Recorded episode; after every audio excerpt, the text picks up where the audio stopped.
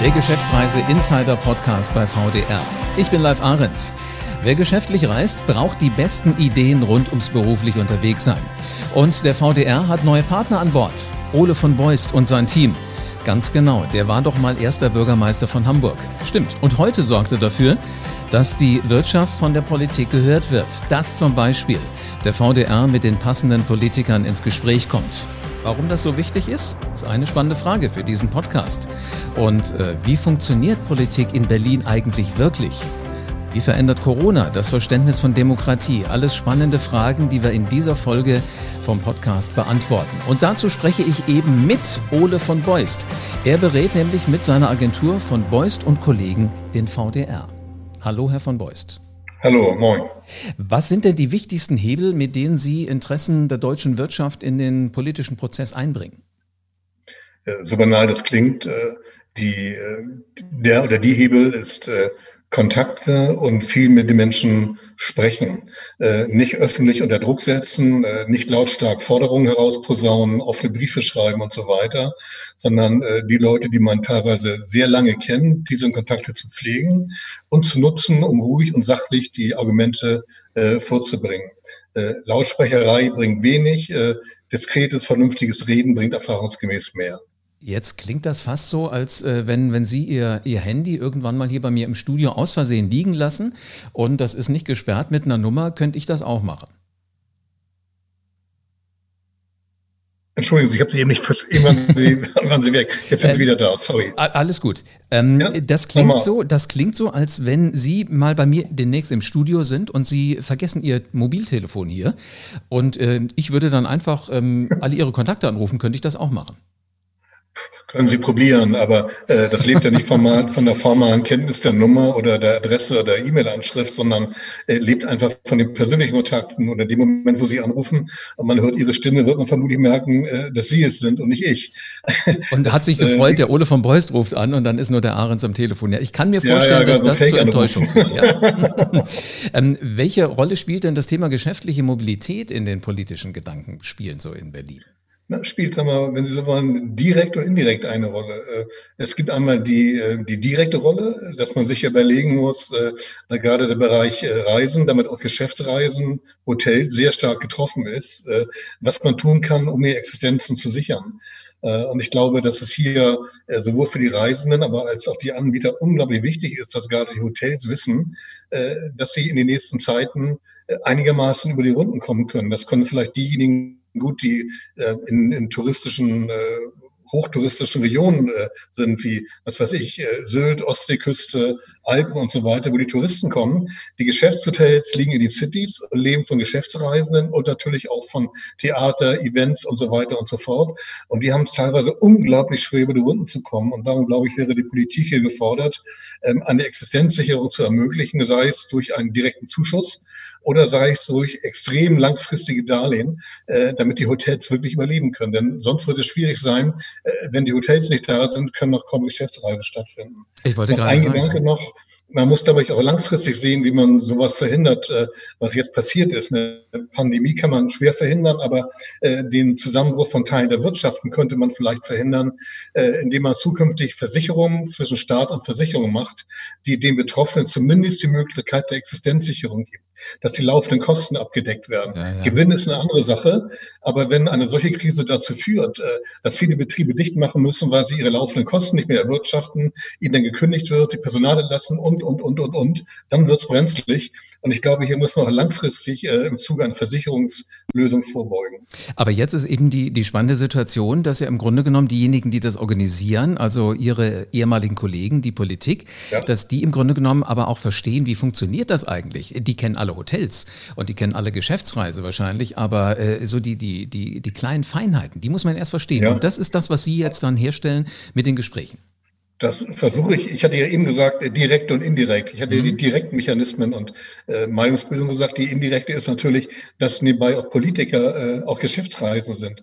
Die reisen in ihren Wahlkreis, äh, die fahren zu, zu Veranstaltungen, die besuchen Firmen und so weiter, sind also auch direkt betroffen. Darum hat man schon auch aus dem eigenen Empfinden äh, ein offenes Ohr. Äh, aber das geht nur mit Argumentation. Und wenn man äh, Papiere verschickt, hinterher ja. anruft, äh, äh okay. versucht äh, am Telefon Konferenzen zu machen, wo man die Politik zusammenbringt mit der Verwaltung, also Exekutive, aber auch den Betroffenen und dann workshopmäßig Lösungen erarbeitet. Das ist eigentlich der klugste Weg. Sie haben gerade schon gesagt, dass es natürlich wichtig ist, dass wir darauf achten müssen, dass keine Betriebe äh, pleite machen, nur weil sie ihre laufenden Kosten nicht mehr ähm, äh, hm. berappen können. Welche Bedeutung haben denn Geschäftsreisen als Wirtschaftsfaktor und eventuell sogar als Konjunkturmotor? eine, eine, eine große Bedeutung, die nicht auf den ersten Blick sichtbar sind, aber äh, durch Geschäftsreisen werden unabhängig von den Transportmitteln natürlich äh, ein großer Teil der, der Hotels in den, in den Cities der Städten aufrechterhalten. Der ganze Messebetrieb ist eine für manche Städte unglaublich wichtiger Wirtschaftsfaktor. Dazu müssen Leute auch zur Messe reisen können, in Hotels wohnen können, an den Orten, zu denen sie reisen, dann auch ihr Geld ausgeben im Einzelhandel. Äh, das ist eine, eine große Bedeutung, äh, die für manche Städte gerade überlebenswichtig ist. Und weil das so ist, muss man eben sehen, wie man den Betrieb einmal schnell zum Laufen kriegt und zum Zweiten aber auch denjenigen, die unverschuldet straucheln, eine wirksame Hilfe geben. Das Problem ist, sie kommen jetzt relativ leicht an Kredite ran, aber erstens können sie die kurzfristig nicht zurückziehen, weil sie schon äh, zurückzahlen, Entschuldigung, weil sie schon monatelang gar keine Einkommen haben. Mhm. Und zweitens würde ihnen äh, ein Kredit mit Zinsbelastungen auch die Chance jeglicher Investitionen nach der Krise nehmen, die sie vielleicht brauchen. Darum entweder Zuschuss oder sehr langfristige Kredite. Ich merke das schon, da ist nicht nur die politische Lage bei Ihnen im Kopf aktiv, sondern da ist auch das Wirtschaftliche, finde ich hochinteressant, ja, dass das auf einmal so zusammenkommt. Ähm, darf ich was ganz Persönliches fragen? Ja, kommt drauf an. Ja. Jetzt möchte ich mal einen Blick hinter die Kulissen werfen. Also es, ja. wir, wir, hören ja nur wir beide jetzt. Ähm, wie funktioniert der Politikbetrieb in Berlin wirklich?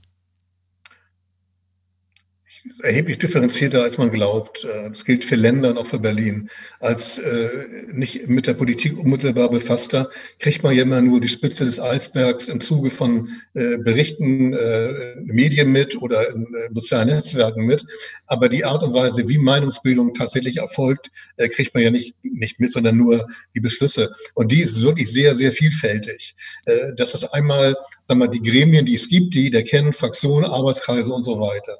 Äh, dann sind es die direkten Begegnungen von Politikern, Abgeordneten, aber auch Beamten mit normalen Bürgern, die ihnen irgendwas sagen, sagen, mir ist das und das passiert, kann man nichts machen. Und dann sind es natürlich Leute wie äh, wir, meine Firma, die immer so ein bisschen hat ja ein Geschmäck Lobbyisten genannt werden.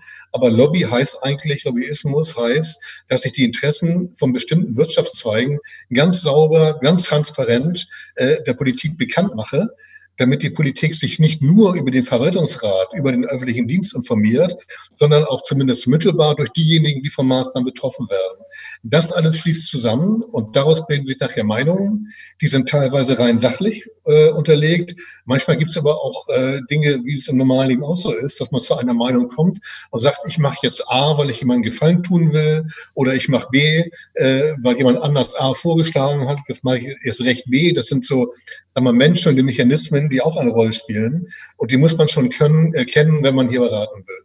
Ja, ähm, wie viel Lehrer steckt denn jetzt in Ihnen? Lehrer? Ich ja. will eigentlich niemanden belehren. Ich das meine ich auch nicht, aber im Sinne von ähm, sensibilisieren für Themen, aufklären, ähm, Wissen transportieren. Ja, ja, also man darf, das äh, meinte ich eben vielleicht ein bisschen schmallippig, äh, man darf auch nicht belehrend rüberkommen. Man muss wirklich informierend rüberkommen und, sagen wir, als Partner der Politik sich verstehen.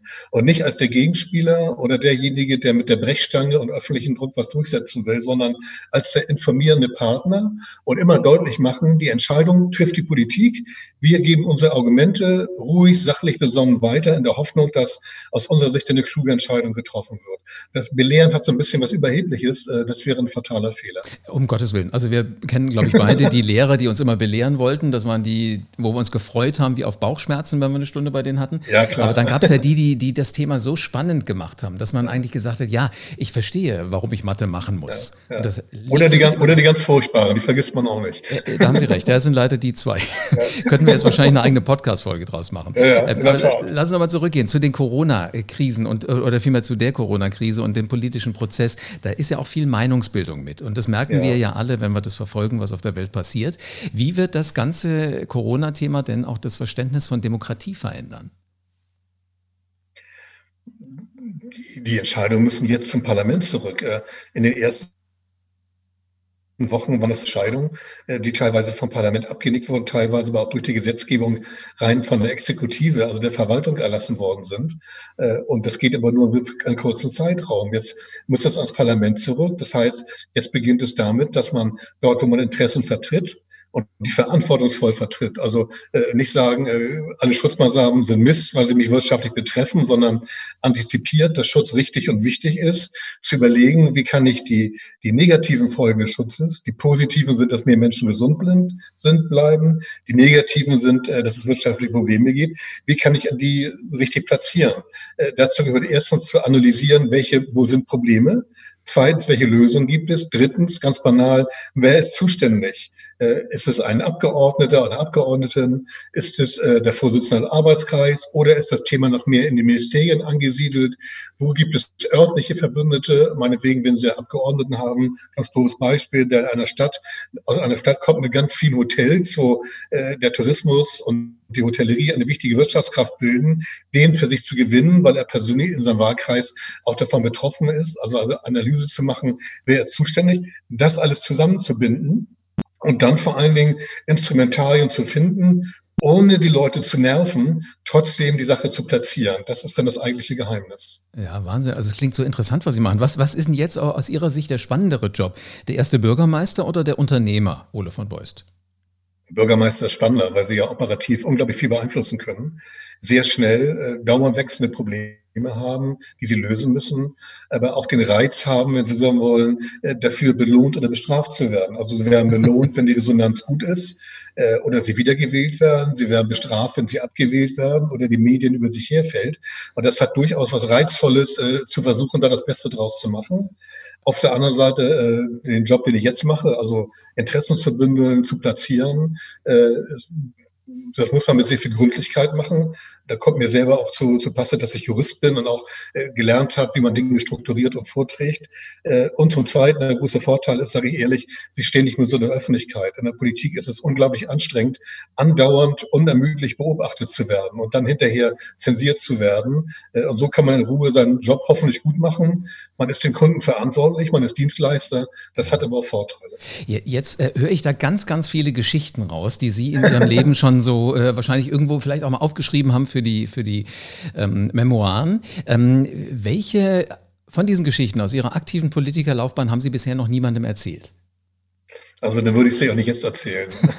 Äh, dafür ist es zu lange her, dass ich aufgehört habe.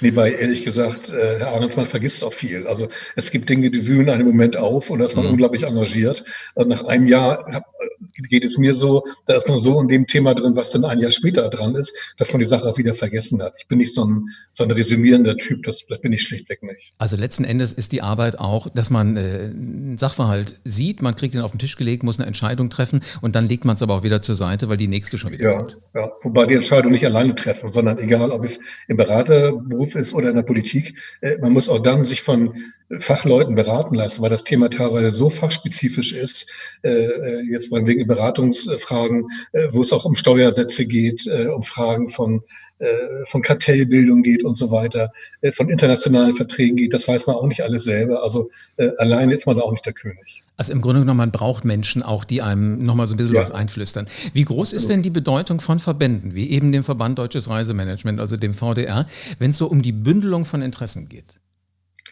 Der Einfluss von gut geführten Verbänden ist groß, äh, weil da nicht eine Person für sich selber oder eine Firma nur für sich spricht und damit reine Partikularinteressen vertritt, sondern eben eine ganze Branche vertritt.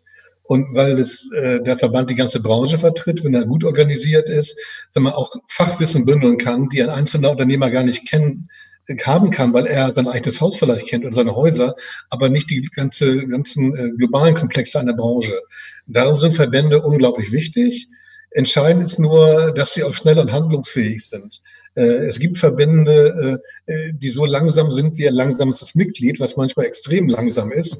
Und das führt dann dazu, dass Verbände handlungsunfähig sein können. Das sehe ich beim VDR nun absolut nicht, aber Verband an sich ist noch nicht gut, sondern er muss schon gut organisiert und gut geführt sein. Also letzten Endes, wenn der, wenn der Verband so lange braucht, um für sich eine klare Meinung zu haben, dass die dann Entscheidung spät, ja. schon, so dann ist zu spät. Und da ist der VDR jetzt schon ziemlich flott.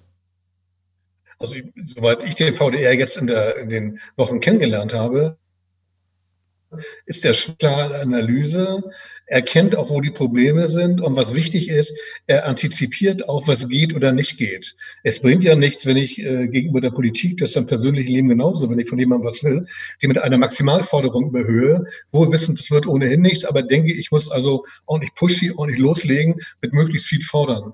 Äh, sondern ich glaube, klug ist es immer zu, zu, antizipieren, wo ist entweder die Schmerzgrenze der anderen Seite oder wo ist noch dringender Affirmationsbedarf.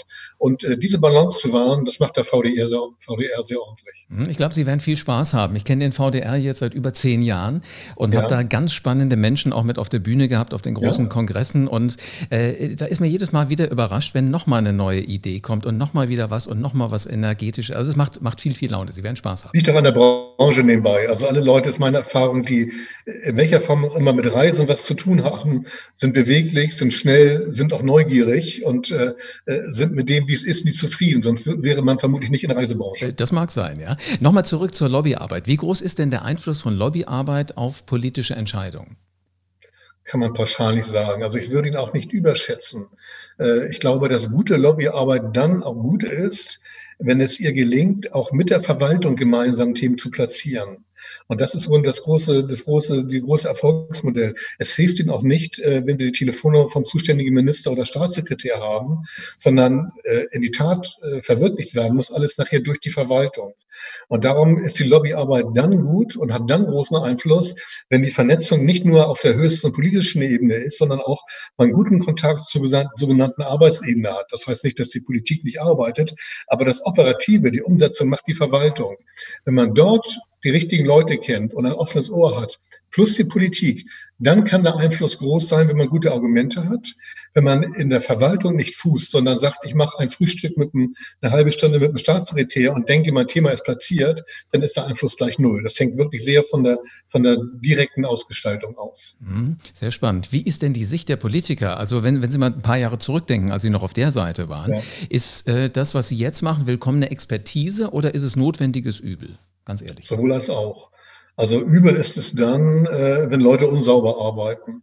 Ich habe durchaus Fälle erlebt, äh, wo Investoren dann zwischen den Zeilen gesagt haben, also ähm, wenn, wenn unser wenn, wenn unser Plan nachher aufgeht, soll es nicht zum Nachteil ihrer Partei sein, dann spenden wir was äh, oder einem äh, persönlich zu, zu irgendwelchen netten Dingen einladen wollen und so weiter. Also unabhängig von rechtlichen Dingen und Compliance, äh, wenn es schmuddelig ist, äh, schlägt das glücklicherweise auch gegen den um, der diese schmuddelige Sache verwendet. Das ist, äh, gibt's hin und wieder auch, selten gibt's hin und wieder auch. Dann ist das Ansehen gleich null und dann ist ihr Ruf zu Recht ruiniert. Auf der anderen Seite, wenn Sie das, äh, sagen wir mal, diskret und kompetent machen, äh, freuen sich die Abgeordneten auch nochmal einen Input von weiterer Seite zu kriegen, neben ihrem Stab und den Wahlkreis auch noch von jemandem, der die Belange der Wirtschaft gut kennt und kanalisieren kann. Äh, dann äh, hat man auch Ansehen. Aber es hängt wirklich äh, im Grunde wie im Leben, Herr Ahrens, von Ihrem eigenen Verhalten ab.